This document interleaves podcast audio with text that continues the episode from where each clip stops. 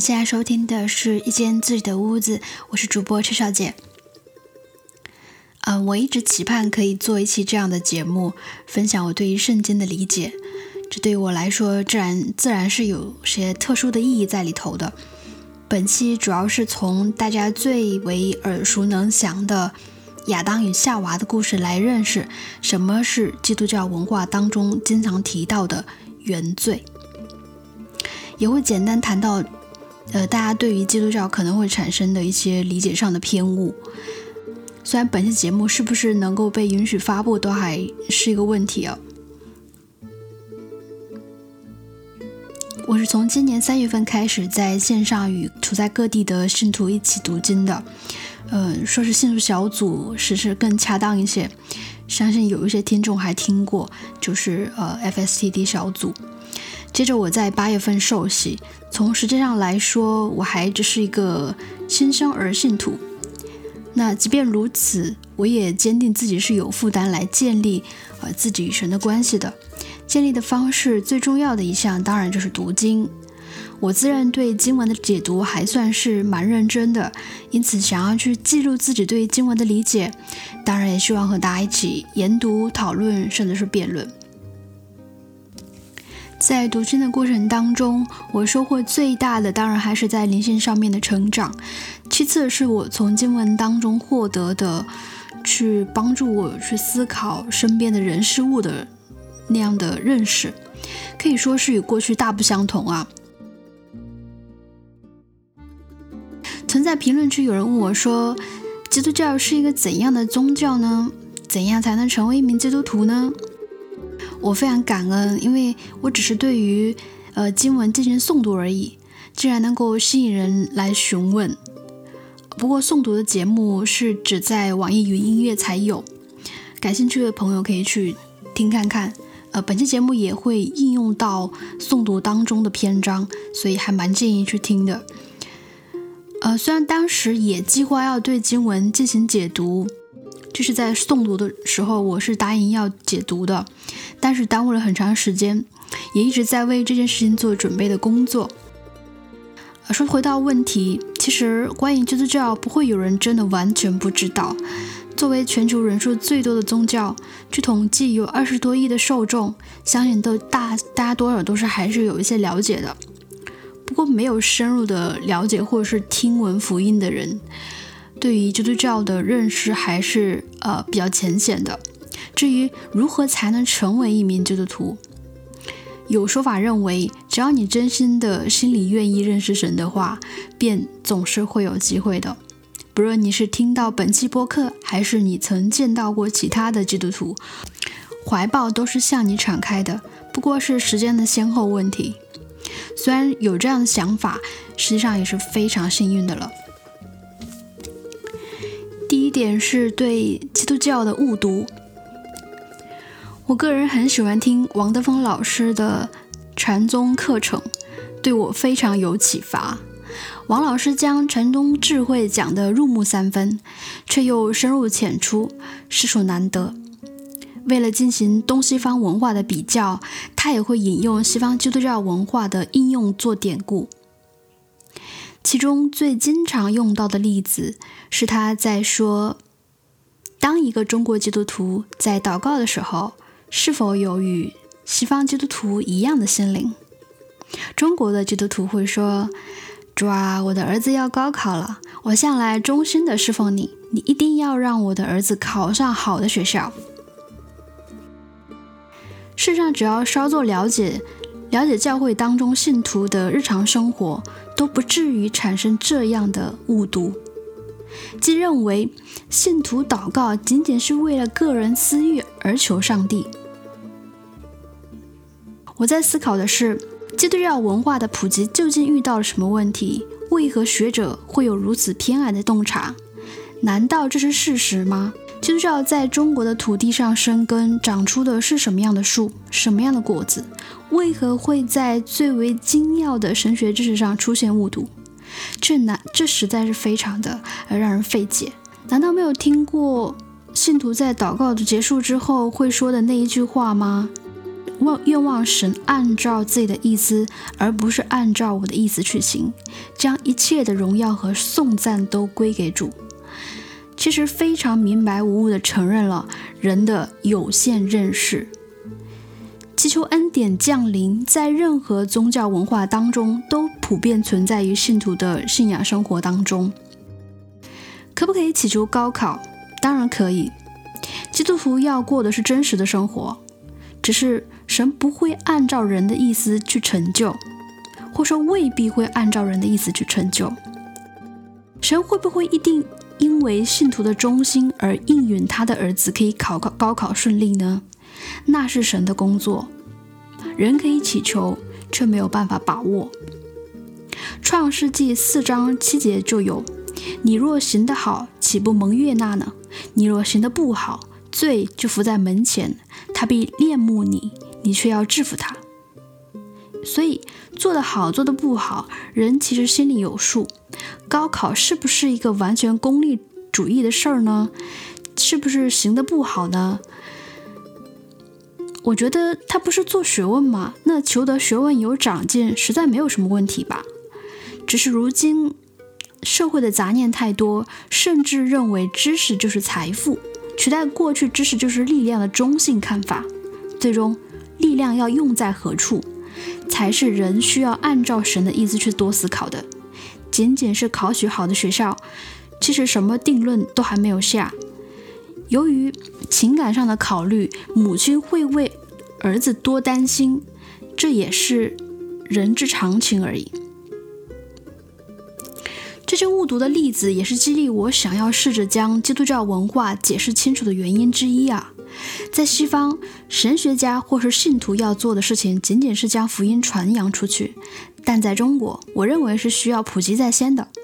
而在过去我接触过的例子当中，很意外的是，即便是对基督教文化有些了解的学者们，也仍然在触及宗教的核心价值观的时候出现误读，甚至带入偏见。第二点，理解西方文化。一方面从基督教的本源信仰出发，以及它的演变历演变对于历史的影响，乃至到我们如今的认识的架构，都起到了决定性的改变。另一方面，我们熟悉的诸多文艺作品当中也有上帝的身影，比如最近很热门的小说《使女》的作者所说的。呃，十九世纪之前，西方文学无一不是围绕着基督文化展开的。然而，我想大家更想要了解的未必只是某一幅图像，或是某一段历史。奥古斯丁在《上帝之城》当中写道：“历史所研究的，并不只是物质的事实和机构，他真正研究的对象是人类的心智。他应该探求人类心智在人类生活的。”不同时期曾经信仰过什么，思考过什么，感受过什么。圣经的确是有着真实历史背景的，不同于一般的历史文献，它完整的记载着有关于人与神曾经建立的亲密关系。你也许会认为它只是一本神话书籍，而信徒则奉为圭臬，乃至成为他们最重要的精神食粮。为何差距如此之大？我们可以大胆地带着这样的疑问来继续聆听。首先，我们可能会想要问问看：圣经故事是预言吗？在之前，我录了两期诵读的圣经节目，从创世纪第一章开始，一直读到第二十二章。只是光是听没有解读，恐怕非基督徒是难以消化的。倒不是像这些文本那样的深奥，圣经的难懂在于，首先要认识神，不然就只是听故事书而不是经文了。即便是我已经对于圣经的章节比较熟悉了，其实我在再一次诵读的时候，还是有颇多的感动和认识上面的收获。可见经文并不是那么的浅显易懂，而需要反复的研读才行。曾有人说，圣经就像是一个一个的寓言故事。我觉得从一方面来讲，的确是这样。什么是寓言呢？将那些对人有启发和教导意义的智慧和道理揉进一段故事当中，起到暗讽明朝的作用。正如牛津词典当中写到的，用假托的故事来说明某种道理，达到规劝、教育或讽刺目的的文学作品，那是不是说圣经故事也有同样的目的和作用呢？诚然，市面上有很多的圣经故事书籍的出版，但仅仅从寓言的角度去理解它，其实是非常有限的。举例说，在创世纪四章当中，亚当和夏娃生下两个儿子，名为该隐和亚伯。该隐是种地的，亚伯是牧羊的。有一天，该隐将地上的供物想要给神，亚伯见了，也要将羊群当中最好的羊的羊脂献给神。神就喜欢亚伯的供物，不喜欢该隐的。怎么解释这个故事呢？从寓言的角度来看，没有什么启发，神就是按照自己的喜好选择了供物而已。故事的后半段，该隐嫉妒亚伯，就冲他发怒气。乃至最后杀死了自己的亲兄弟亚伯。的确，这则故事当中是有一定的道理和教育在里头的。但如果读者没有认识上帝是一位怎样的神，就很难从中受益，甚至会产生对神的疑惑。例如，神为什么要喜欢亚伯的，不喜欢该隐的公物呢？神为什么不阻止该隐杀死他的弟兄亚伯呢？等等等等。可是说，圣经借用了人们较为容易明白的语言的形式来启示真理。正如海德格尔曾说的：“语言是存在的家。若是神真的要启示我们什么，那么首先是通过圣经的文本。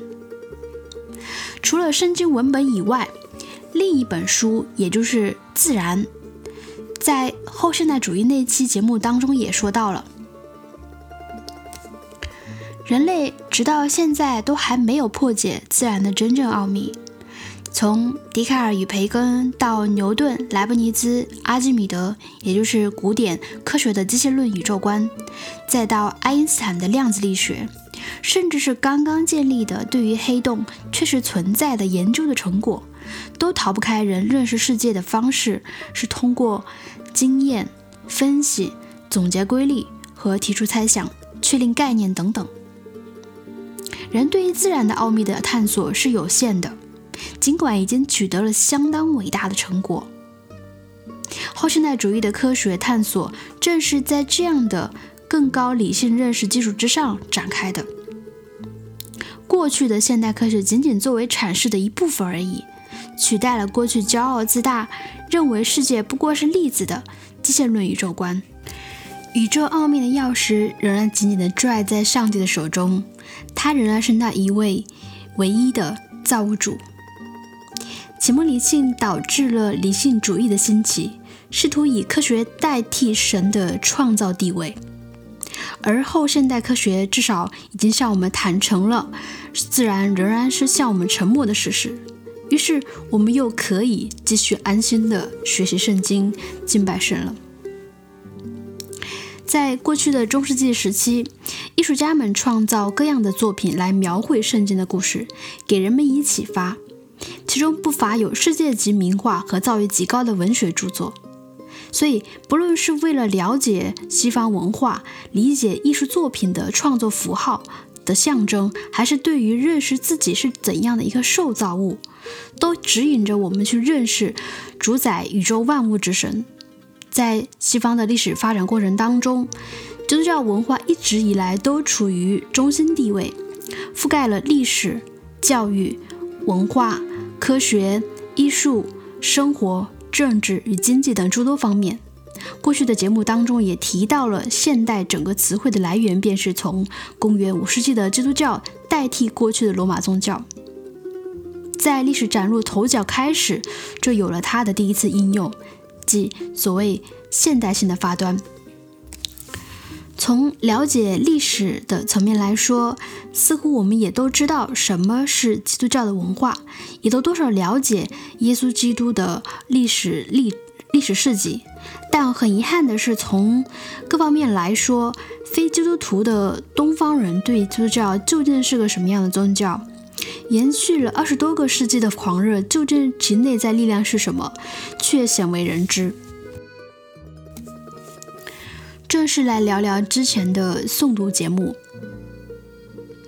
因为不知道这期节目能不能发出。诵读的圣经节目也只有在网易云才有，提供 RSS 类型的平台并不欢迎发表此类的内容。不过没关系，对本期节目没有太大影响。如果你对经文内容感兴趣，也可以再去听听听听看。在写稿之前，最为困扰我的便是从什么样的角度切入。圣经的故事在过去最为流传久远，也能够在各大书店上架，具有一定的合法性。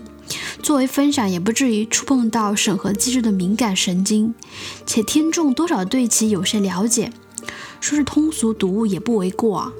像是亚当夏娃这样的故事的经典桥段，无人不知，无人不晓了。诸多的故事原本在绘画艺术当中也频繁的出现过，以文艺时期的作品最为人熟知。那是不是基督教文化或说天主教文化就仅仅异于过去的文艺作品呢？全然不是如此啊！虽然在现代性到来，也就是宗教改革与启蒙理性之后，宗教不再占据中心的政治地位，从公共生活推移到个体的灵性之中，似乎在现代运动当中，狂热宗教情怀燃尽了信徒的热情。尽管人数已经非常惊人，却不得不承认他退出了主流的事实。不过，最为有力的反驳凭据是我们所认识的美国，仍然掌握着引人注目的政治力量。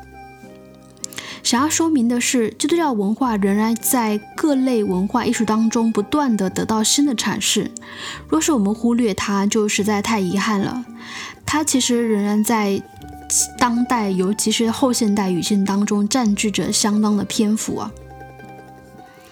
我有亲身的经历，也就是今年，像是得到上帝赐予的礼物一般，可以在短时间内对经文的研读有不错的收获，以至于能够卓有成效的补足过去对于西方文化认识的一些盲点。所以，我也愿意将这样的礼物郑重的分享给寻求它的人。先讲到神创世纪，在圣经的开头便是神创造天地的故事。有人问这一切是不是真的？自然笑我们沉默，没有人知道确定的答案。主张与神创论对立的有进化论、果壳论，还有外星文明论。在此就并不做一一的辨析，因为无论你持哪一种观点。都不影响你认识万物是受造物这一点，或是自然，或是神秘力量，或是偶然事件，或是神。一旦我们接受自己是由神创造的，便有了神圣的起源。我们其实都希望自己是神圣的，是洁净的，而不是诞生于不可预测的偶然事件，或虽是从低等到高等进化，却仍然属于动物行列的尴尬的出身。圣经强调，除了人以外，一切的有生命的物都各从其类。人是如此的，唯有人是如此特别和尊贵。甚至神任命人来管理海里的、天上的、地上的活物。可以说，人是高于一切的受造物的，且完全不同于其他的动物，有质料的区别。上帝直接给人生命，将人升高，高过万物。神造人的方式是用按照他的形式和形象造人，然后吹一口生气，使人成为活人。如果大家还记得黑格尔美学的思想，他在辨析何为艺术的时候，反复强调物质与心灵的递进关系，就借用了上帝造人的意象。当艺术家在创作一幅作品的时候，用到的各种颜料和泥土本身是无机的物，没有生气，只有制作成为艺术品，灌注生气，才能够使它得到净化，获得恒久的生命。想想雕塑、建筑和绘画，都具有这样的特性。物质的锤炼成为精神的，经过了艺术对它的身体灌注。如此，我们便像是上帝创造的艺术品那样，经文上写着：“我们是形同器皿。”这个器皿可不仅仅是一个摆设而已，还要往里面装成东西。创世纪有一句相当有名的经文，几乎无人不知，那就是神说要有光，就有了光。在西方的绘画作品当中，总是被着重的描绘，不仅作为平衡画面的手段，更重要的是光具有神圣的象征意味。光在圣经当中有相当丰富的含义，比如善、智慧、生命、光明、洁净。真理、福音、时间、道路、审判，以致对应的是黑暗。创世纪说得很明白，在有神以前，世界是黑暗与混沌的。于是有了这样的说法：如果信徒背离上帝，不按照他的启示作为，转而行邪恶之事，他便像是走在没有灯光的黑夜里一般，失去方向，走在死荫的幽谷。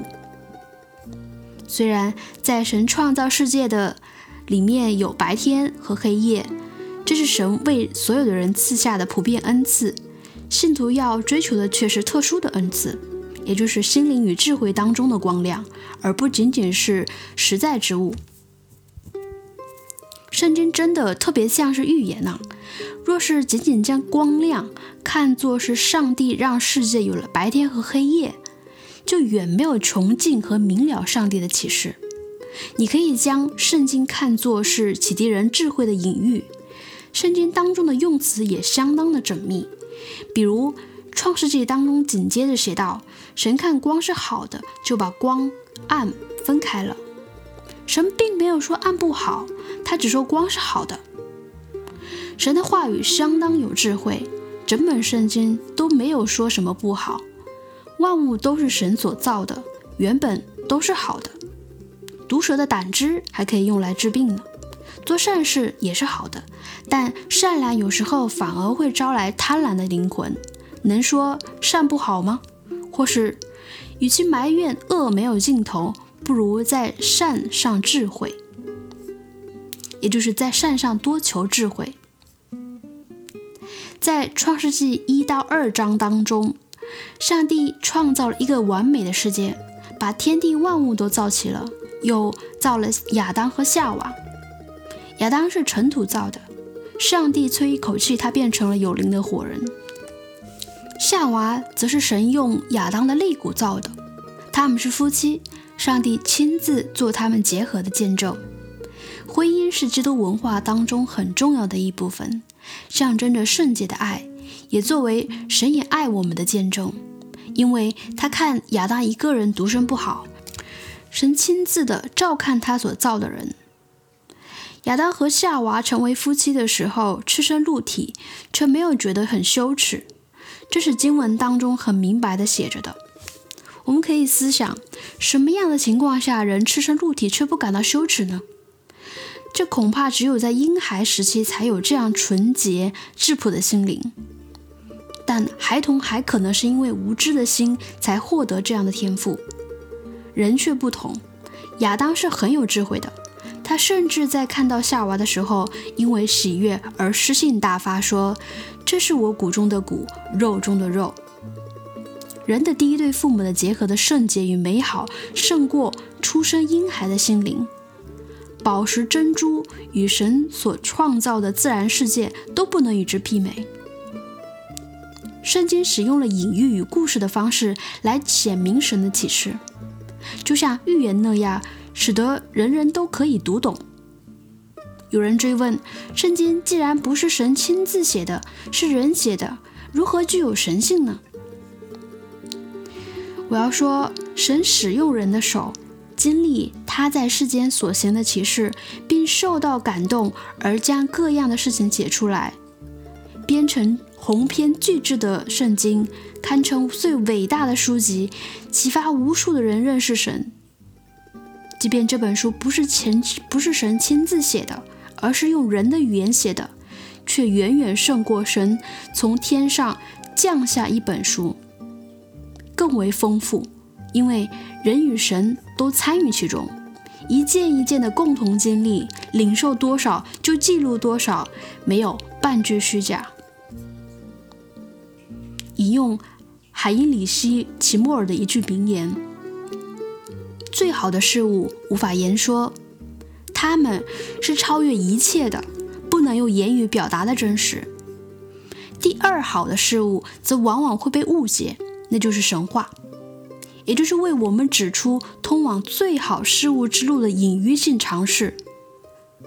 而第三好的事物就是历史、科学、传记等等。海德格尔也说，语言是存在的家，离了语言便陷入一无所有的窘境，而又深知语言的有限性。圣经无无疑是非常特殊的存在。我们可以通过其中的文字，有限的领会到无限的智慧。好比我们读一首诗，不会将字句拆开来看，而是从整体去寻找诗的魂。当诗歌说到锁链、香气这样的词汇，没有人会追问说锁链长什么样子，又有什么样的香味。圣经也是如此，它虽然是人写的。却不影响它作为神存在的有力见证。读懂它，便会发现这是一个有从有限认识到无限智慧的过程，就如肮脏的妓女知道圣洁为何物一般。人是可以认识到神的。早在柏拉图时期便提出了理念世界。虽然我们处在经验世界当中。不论是古希腊时期的神，还是基督教的神，都对于超越的存在有根深蒂固的认识。回到亚当与夏娃的故事，他们结合之后，紧接着就犯下历史上第一桩罪事——悖逆神，不听神的话，明明吩咐他们不可吃善恶树上的果子，却还是受到蛇的诱惑，就摘下果子吃了。给她丈夫亚当也吃了。这个故事相当有趣。首先，为什么神明明把世间的一切都赐给人做食物，又叫人掌管天上、地上和海里的一切，却在设立伊甸园的时候对人说，只有这一棵树上的果子不可以吃？要知道，园子里还有另一棵树，名为生命树，吃了可以永远不死。生命树上的果子，神没有说不可吃。可惜啊，第一次犯罪就被拦下了，没有吃上这个生命果，否则我们现在就长命百岁了。有人问：难道神故意让人犯罪吗？不是的，神是至高无上的，万物之上是人，人之上是神，神要人顺服于他，这是神留给人的唯一的旨意。说句题外话。我常听人说，他们知道世界上有一个神，但他们并不想要顺服于他，也不寻求他，更不会去敬拜任何一位宗教里面的神。实际上，这就是忽略神的存在，且没有认识到这个代价是什么。当蛇引诱他去犯罪，他就去犯罪，只要不被人知道，好像神也当然都会知道，因为人的心里没有神。本来人是专心顺服于神的，只是邪恶的代表蛇在引诱人背逆他的旨意，吃下了分辨善恶树的果子。吃下的后果便是知道了自己是赤身露体，很羞耻。人犯罪的第一感受是害怕神，接着是羞耻，因为神曾说：“你们不可吃，也不可摸，免得你们死。”亚当和夏娃害怕自己要死了，可是。神没有立即让他们死掉，或说死已经发生了，因为他们失去了作为无上尊荣的人身上的神圣光辉，他们的寿命有限，说是诅咒也不为过。死亡在圣经当中的含义也相当的丰富，有希望破灭、等待重新获得生命、等待救赎、罪的辖制。与不洁等等意思。神说的死有物质意义上的死，也有精神意义上的死。即对身体死与灵魂死的双重诅咒。有趣的是，神没有因为亚当和夏娃虽然犯下了重罪而立即让他们死掉，甚至还为他们用动物的毛皮做了衣服给他们穿。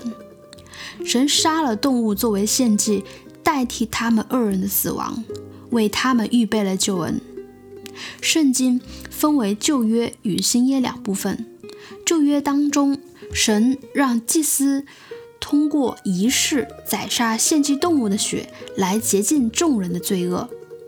同样，此处人非常害怕又不知道怎么办的时候，神亲自为他们取了动物的毛皮做衣服，为的是在一定的程度上洁净人的罪，使人不至于立即死掉。可以看作是神在立下致死的律令之后，又为人及时预备了救赎的道路。当然了，这仅仅是神对人的第一次救赎，往后还有千千万万次的救赎，明白无误地记录在经文当中。因为人的堕落没有停止过，从此亚当和夏娃就被赶出伊甸园。并且神亲自设下障碍，并让天使把守生命树的果子，不让人接近。到现在为止，我们还没有得到永久的寿命，也就意味着还不能进到伊甸园，完全恢复与神的关系。但事实上，这个部分大可看作是伊甸园是未来我们可能死后要进去的天堂，到那里就一定会有永恒的生命这回事儿。亚当和夏娃背逆了神，吃下善恶的果子以后，神赐下明确的诅咒，对女人说：“我必多多加增你怀胎的苦楚，你生产儿女要多受苦楚。你必恋慕你丈夫，你丈夫必管辖你。”对男人说：“地必为你的缘故受诅咒，你必终身劳苦才得从地里有吃的。”女人要受怀胎生产之苦，男人要受劳作耕作之苦，听起来不是很公平啊！因为现如今女人也要投入工作，和男人做的一样多。我认为，婚姻关系之内，男人和女人承受的是一样的多，他们是一体，却又各司其职。也有人会认为，罪的源头是妻子夏娃先吃的果子，丈夫亚当后吃。所以夏娃罪更大。其实不然，第一，在基督家庭当中是丈夫做头的，妻子犯了罪，却要首先归到丈夫的头上，因为丈夫没有管好妻子。第二，蛇往往会先引诱较为软弱的。第三，导致人堕落的源头不是女人，是蛇，象征邪恶、诱惑、撒旦和罪。因为神说，人与蛇的后裔要彼此为仇。第四，救恩是从女人的后裔来的，也就是耶稣基督的降生。他的母亲玛利亚还是童贞女的时候，就从圣灵感孕，是全然圣洁的。女人被神使用来施行救恩的神圣器皿，并不是罪的根源。上帝看人和人看人是不一样的。读经重要的不是我们的观点。而是神从经文给予人启示，从而认识他是怎样的一位神，而不是指摘他人的过犯更大。这就是基督教常常说到的原罪的由来。原罪的代价是人必须死，万物也因人的罪而受到诅咒，一切生命都有了尽头。土地再肥沃，都仍然需要年复一年的耕种才有食物。在这个故事当中，有一个有趣的细节。上帝先问男人：“你难道吃了树上的果子吗？”男人回答说：“你所赐给我的与我同居的女人，她把树上的果子给我，我就吃了。”上帝又问女人：“你做了什么？”女人回答说：“那蛇引诱我，我就吃了。”男人和女人都在互相推诿，不愿意承认自己的罪。男人推给女人，女人推给蛇。其实，作为全能全知的神，早就知道了一切。他之所以问，只是让人的品性自己暴露出来，于是定他们的罪。也有人会说，既然神这么厉害，为什么不阻止他们吃果子，或是干脆就让他们进进不去果园子，甚至不要种那棵果树等等？以我读经的小小心思来看，神对人的要求其实很高，并且要有一个凭证，表明我们是真心顺服神的。神只是定下一条律法，让人遵守，人都做不到，谈何顺服呢？也有人会认为，神希望人可以自律，自己约束自己，不要去摘那果子吃。我觉得也不对，自律的前提是人的完全。而经过神的试验，发现人根本不是完全的，还差得远呢。自律的前提是遵守神的律。若是希望靠自己的能力完全自救，而不依靠任何救恩，是不可能的。人可以律行为，却不能律动机。夏娃在犯罪发生之前是先有动机的，一旦有了犯罪的动机，实际上就已经堕落了。在马太福音五章当中有经文写道：“只是我告诉你们，凡看见女人就动淫念的，这人已经与她犯奸淫了。”几乎可以说，没有人不犯奸淫之罪了。所有人都犯了罪，犯罪又怎么样呢？罗马书六章说：“罪的代价，罪的工价乃是死。”简单说就是死后下地狱，而不是上天堂。在世还没有死之前，要遭受各样的走投无路，比如路加福音十二章中写到的：父亲与儿子相争，儿子与父亲相争，母亲和女儿相争，女儿与母亲相争，婆婆与媳妇儿相争，媳妇儿与婆婆相争。这些描述还仅仅是亲人之间的磨难。听到这里，也许你还会认为这是在说什么极端的事情。其实道理很明了。即便是不信宗教，也可以明白。圣经在反复强调的一个道理是：人是不完全的，不可以自以为很完全，不需要神。当人远离神的时候，神也会掩面对人，就是不管你了，任凭你做什么。神管教的智慧都很明白的写在圣经的启示里头，其实并不神秘，也不对任何人吝啬，只是没有人都寻求神的。承认人因罪的堕落而有限，需要专心倚靠神因爱我们而赐下救恩的无限，是创世纪篇章当中最为核心的启示。在我看来，圣经常常在说一些非常显而易见的道理，将人的本性暴露在一个个的故事里头，叫人看个清楚，也知道自己是怎样的一个被造物。回想自己过去所作所为，便会十分羞愧，就像是吃下了果子的夏娃，认识到自己是赤身露体的，也更愿意将问题的原因归给他人，很难承认自己有错。罗马书曾经写道：“人有堕落的本性，罪人犯罪是自然而然发生的，就像是地心引力一般，离开了拖住他的手，便会自由落体，有机会犯罪而不犯罪。”能为苦难当中的人舍弃自身，愿意顺服神的要求，而不是自己高兴就好，是很难的。人的身上有诸多的愁苦烦闷，却得不到安慰。在海德堡药理问答当中，对于人的愁苦有什么样的详细论述呢？他写道：愁苦究竟是什么？它是指我们处于一种完全不幸或极端不快乐的情况。我们可以举出许多的例子来，像是战争、饥饿、争斗、失业、毒瘾、无家可归、贫困、疾病和死亡。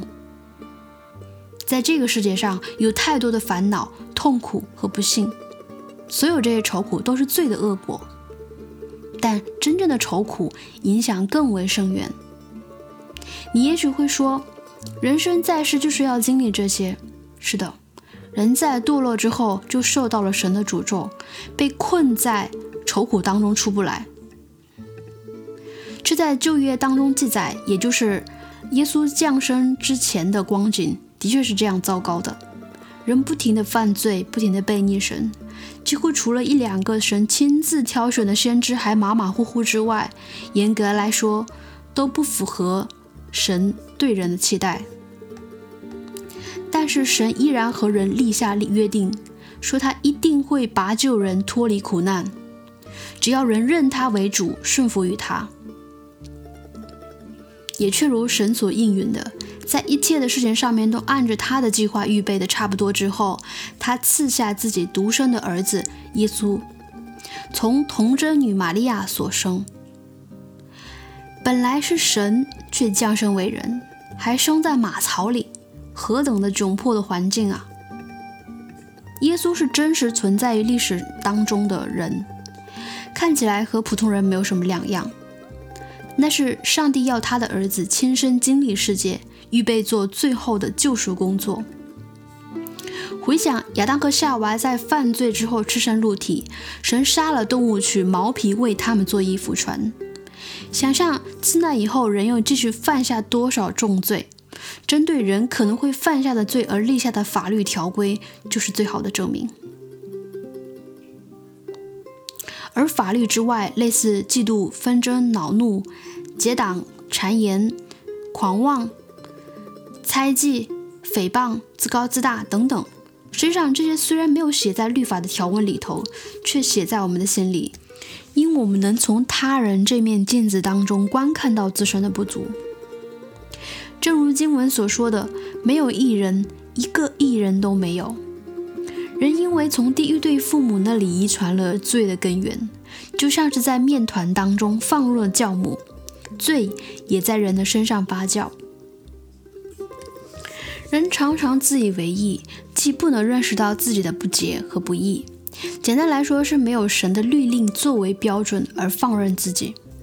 圣如古希腊神话当中的纳尔卡索斯，因为从水中看见了一副美丽的容貌而爱上她，逐渐发现那水中映照出来的男子原来是自己，便更加不可自拔的自我沉溺起来。而后又因自身仅仅是可朽坏的受造之物，乃至最后纳尔卡索斯只只有与水中的自己同死去，才得以悲剧收场。亚里士多德曾经说过：“如果弓箭射中了旁人，而不是自己，那就叫幸运。”在如今，有人说我不认识神，他大概就是在说：“我觉得自己很幸福，并不需要一位神，甚至得知我是基督徒，还反过来关心我，问候我最近怎么了，是不是有什么想不通的？”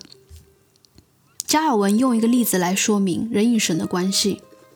在大晴天里，我们观看地面和周遭之物的时候，觉得一目了然；但当举目注视太阳的时候，就眼目昏暗了。如今已然堕落到互相告诫不要举目看太阳的地步了。人若追求认识神，渴慕智慧与悲慈，也定会有人关切地说：“不要过头。”如果你想要有所改变，那么，我想介绍上帝给你认识，因你已经逐渐开始认识自己，也就是约翰加尔文在基督教教义当中写到的：不认识自己就是不认识神。创世纪篇章一到三，呃，讲述了神创造世界的功，人是最后被造的，也就是造出亚当和夏娃之后，在伊甸园当中因偷吃禁果而被神赶出伊甸园。亚当夏娃的故事折射出了夫妻之间的关系、父子父子之间的关系、人与神、人与善恶世界、人与自然、存在主义等诸多面相。根源在于人对于自身的罪的认识，即原罪。而保罗也说到，罪的后果乃是死。人与人的关系的僵化，认识自身的有限，背逆神，对死亡的恐惧，沉溺于享乐等等等等，太多事情看似没有缘由的事情，困扰着我们。宗教提供了一种有力的、无法冲破的解释，源于内在的真实。虽然看起来不过是一本书，也不过是一则故事而已。于是，就原本的罪的认识转向了对于死亡的恐惧之上。在圣经当中，尤其是旧约，上帝为了惩罚和警惕悖逆的以色列人，常常施以短暂的灾难，导致人的死亡。可是以色列人根本没有放在眼里，一旦灾难停止，就立即重蹈覆辙。死亡的焦虑迫使以色列人想要以及时行乐来换得安慰，即便是回到埃及为奴也甘愿，因为埃及当时已经是文明发达程度很高的国家了。他们在路上的奔波劳苦，当面前遭遇困境感到绝望，就转而对神发出抱怨。在《拒绝死亡》这本书当中写道：如果人纯然是天使，就不会恐惧死亡；如果人纯然是动物，就不懂得恐惧死亡。但人既非天使，又非动物，天地万物之间，人与其他的生命不同。人既是生理性的肉体，又拥有自我意识，因文化而生成的符号性的自我，因而命中注定要直面死亡，恐惧死亡。一方面，人是君临万物的领袖，是自然界的小小神邸，是文化符号体系的创造者；另一方面，人最终是被造物，是必有一死的高等动物，是可怜的有朽之物。为了抗拒死亡，否认荒诞的命运，人拼命地利用文化规范和关系，比如宗教、道德、爱、父母、家庭、权威、思想、艺术等等。凭借他们的力量去营造某种神话的工程。作者贝克尔的主张是：人应当充分地承认自己的宗教的被造性，学会放弃，在最高力量面前彻底的放弃自己。在油画作品《亚当和夏娃被逐出天堂》的作品当中，他们是何等的悲苦。乃至人物面目表情都受到地心引力而下垂的极其厉害，他们的罪太大了。死做了王，罪做了主，上帝断不能容忍这样的局面。感谢大家的收听，下一期节目我们将要讲述该隐和亚伯的故事，从神的公义入手，继续分析死亡与罪的议题。感兴趣的朋友可以提前听一听，或者读一读圣经的创世纪的第四章，是一个只有几百字的小文章而已。感谢大家的收听，我们下期见。